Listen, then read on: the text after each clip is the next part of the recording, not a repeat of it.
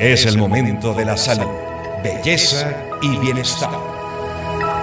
Desde el Centro de Salud Mayo Clinic en los Estados Unidos plantearon que una enfermedad que presenta síntomas similares a otras afecciones neurológicas pueden desviar el diagnóstico de la demencia.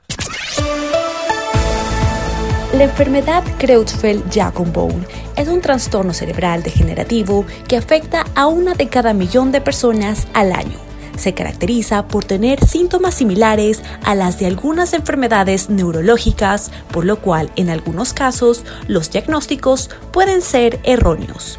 En un estudio que fue publicado en la revista Neurologic Clinical Practice, los expertos del Centro de Salud estadounidense Mayo Clinic hallaron elementos que pueden ayudar a los médicos a reconocer de manera más precisa los signos de la demencia rápidamente progresiva y no confundirlos con los de la enfermedad Creutzfeldt-Jakob. La demencia rápidamente progresiva está asociada con un deterioro cognitivo que evoluciona en muy poco tiempo.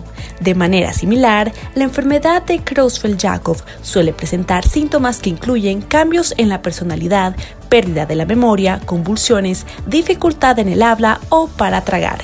Esta es una patología poco habitual, no tiene cura y tiene una supervivencia media de menos de un año.